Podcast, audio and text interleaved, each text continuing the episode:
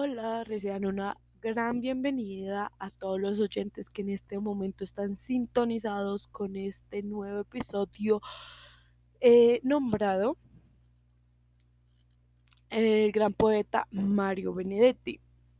Mi nombre es Zuleita Chana Arias y en este caso tendremos la oportunidad de hablar de este gran poeta, escritor, novelista, Mario Benedetti. ¿Por qué dedicar un episodio solo a Mario Benedetti?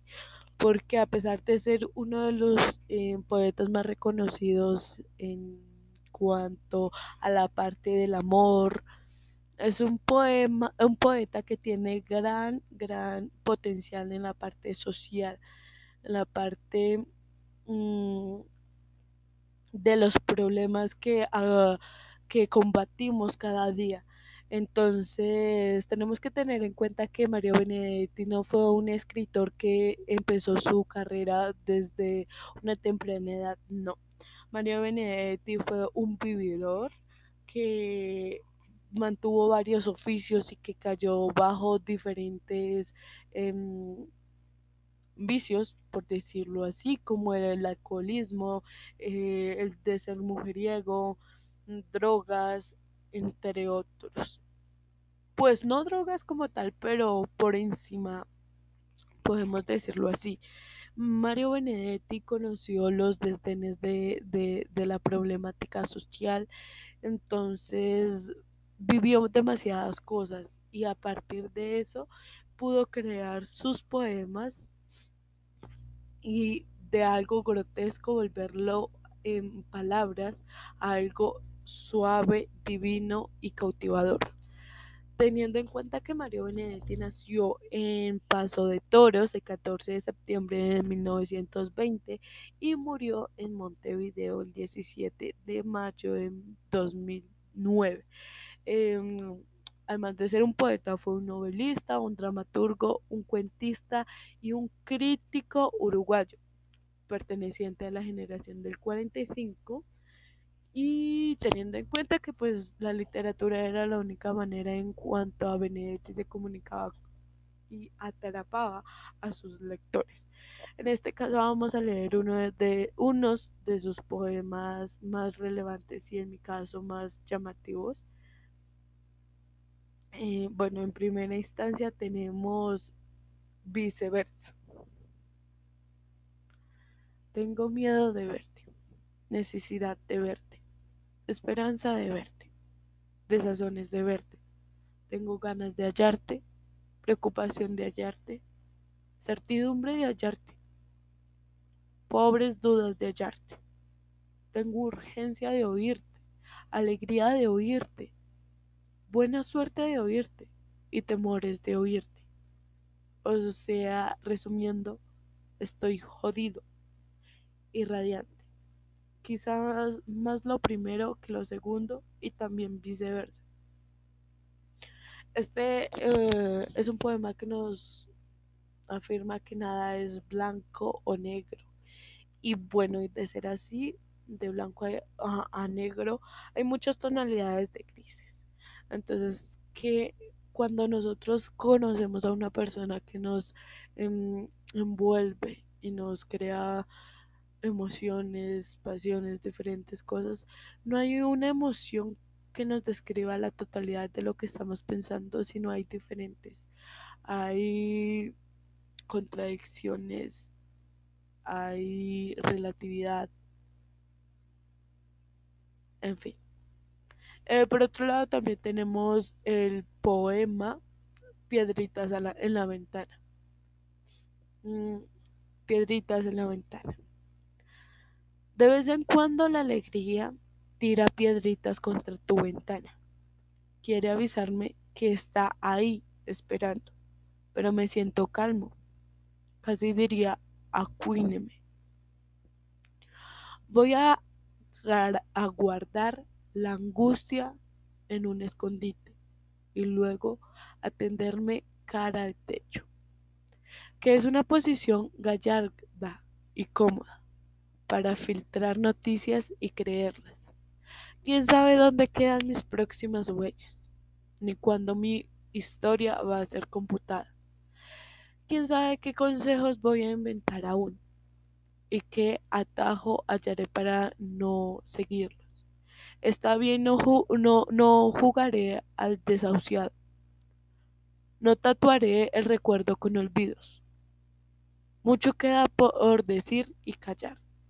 Y también quedan uvas para llenar la boca. Está bien.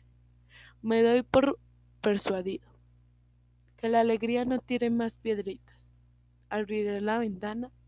Abriré la ventana.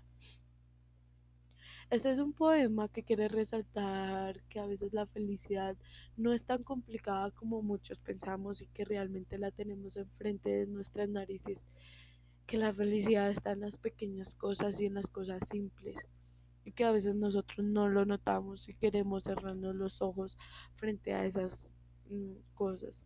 Realmente tenemos que aprender a apreciar lo, simple, tenemos que aprender a ser feliz, tenemos que aprender a mirar la felicidad que a veces solamente está enfrente de nosotras y dejarla entrar a nuestra vida. Por otra parte, tenemos táctica y estrategia. Táctica y estrategia, abro comillas. Mi táctica es mirarte, aprender cómo sos, quererte como sos. Mi táctica es hablarte y escucharte. Construir con palabras un puente indestructible. Mi táctica es quedarme en tu recuerdo. No sé cómo ni sé con qué pretexto, pero quedarme en vos.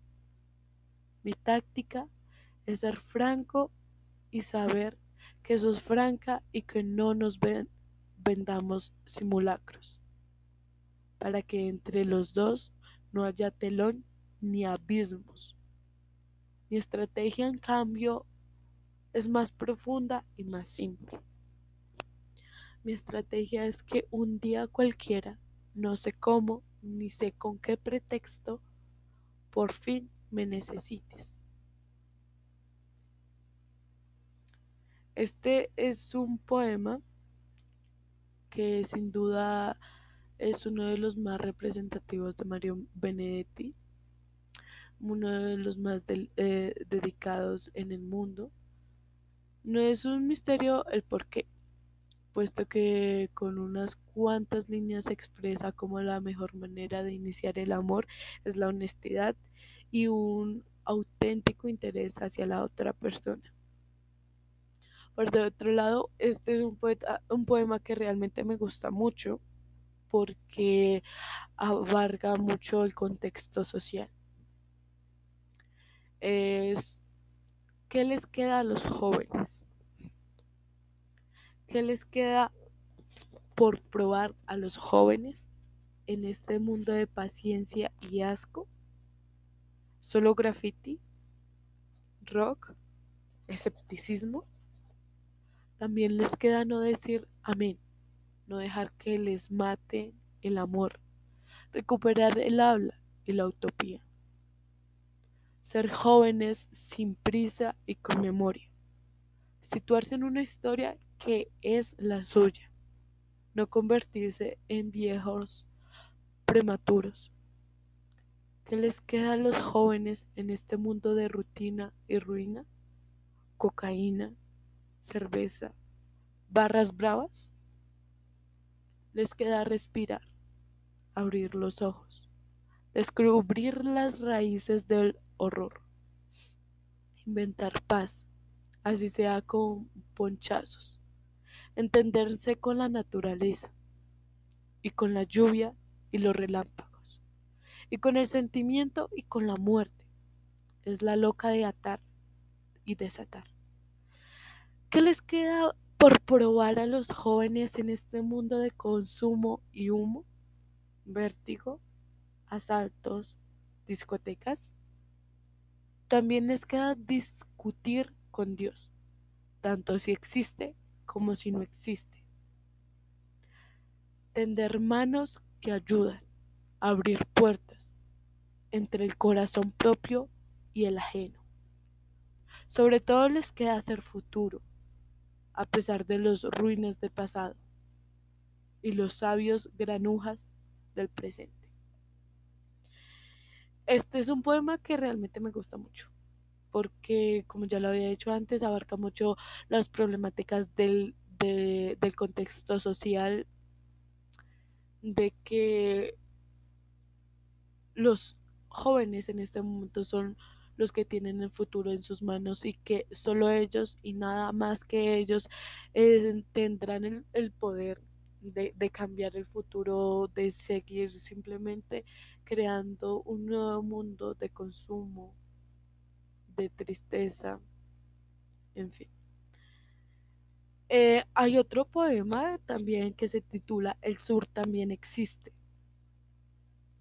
El sur también existe con su ritual de acero,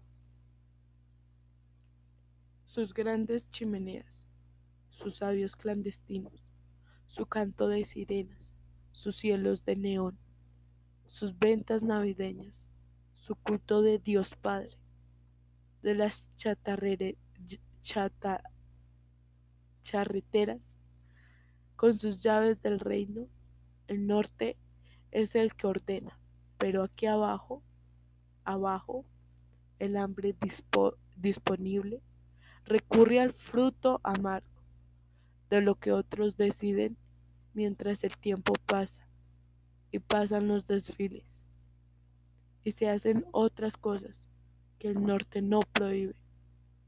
Con su esperanza dura, el sur también existe, con sus predicadores, sus gases que envenenan, su escuela de Chicago, sus dueños de la tierra, con sus trapos de lujo y su pobre osamenta, sus defensas gastadas, sus gastos de defensa, con su gesta invasora, el norte es el que ordena, pero aquí abajo, abajo, cada uno en su escondite, hay hombres y mujeres que saben a qué asirse, aprovechando el sol y también los eclipses, apartando lo inútil y usando lo que sirve.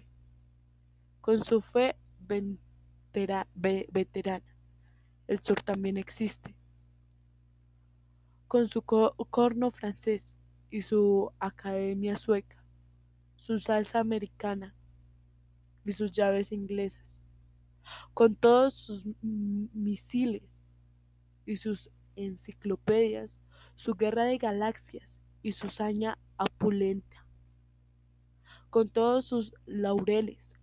El norte es el cordero, pero aquí abajo, abajo, cerca de las raíces en donde la memoria ningún recuerdo omite, y hay quienes se desmueren y hay quienes se desviven y así entre todos logran lo que era un imposible, que todo el mundo sepa que el sur también existe. Con este poema termino diciendo que realmente Mario Benedetti es uno de mis poetas es más, más favoritos, por decirlo así, que tiene el puesto número uno, porque él sabe lo grotesco de la vida, lo de abajo. Y también a Mario Benedetti le encantaba usar su pluma para defender la democracia y a los países en desventaja ante las potencias mundiales. El sur también existe, expresa un mensaje claro, denunciar el abuso de poder que las naciones del hemisferio norte suelen ejercer sobre aquellas que se encuentran en el sur. Y termino con este poema que dice, porque cantamos. Si cada hora viene con su muerte, si el tiempo es una cueva de ladrones, los aires ya no son los buenos aires, la vida es nada más que un blanco móvil. Usted preguntará, ¿por qué cantamos? Si nuestros bravos quedan sin abrazo, la patria se nos muere de tristeza, y el corazón del hombre se hace añicos. Antes, aunque explote la vergüenza, usted preguntará, ¿por qué cantamos? Si estamos lejos como en un horizonte, si allá quedaron árboles y cielo, si cada noche es siempre alguna ausencia y cada despertar un desencuentro. Usted preguntará, ¿por qué cantamos? Cantamos porque el río está sonando y cuando suena el río, suena el río. Cantamos porque el cruel no tiene nombre y en cambio tiene nombre su destino. Cantamos porque el niño y porque todo y porque en algún futuro y porque el pueblo. Cantamos porque los sobrevivientes y nuestros muertos quieren que cantemos. Cantamos porque el grito no es bastante y no es bastante el llanto ni la bronca. Cantamos porque creemos que la gente y porque venceremos la derrota. Cantamos porque el sol nos reconoce y porque el campo huele a primavera y porque en este tallo, en aquel fruto, cada pregunta tiene su respuesta. Cantamos porque llueve sobre el suerco y somos militantes de la vida y porque no podemos ni queremos dejar que la canción se haga ceniza. Mm, los seres humanos em, tenemos un superpoder, la habilidad de sonreír incluso durante los momentos más difíciles. Em, dedicado a todas aquellas personas que encuentran razones de alegría que los motiva a seguir adelante. Em, este es un poema que que dice que a pesar de todas las fallas, a pesar de toda la tristeza, a pesar de todas las pérdidas, muertes, eh, de todo lo oscuro que a veces puede llegar a, apagar la luz de, alguna persona, siempre, siempre queda esperanza, siempre queda alegría, siempre queda mm, por qué sonreír y siempre queda eh, la razón de por qué crear curvas en nuestro hermoso rostro para poder mostrar una hermosa sonrisa. Este es un poeta con mucho calibre en cuanto al tema de la poesía. Esto es todo por esta sesión. Espero que les haya gustado. Mi nombre es Oley Arias y los espero en la próxima sesión. Gracias.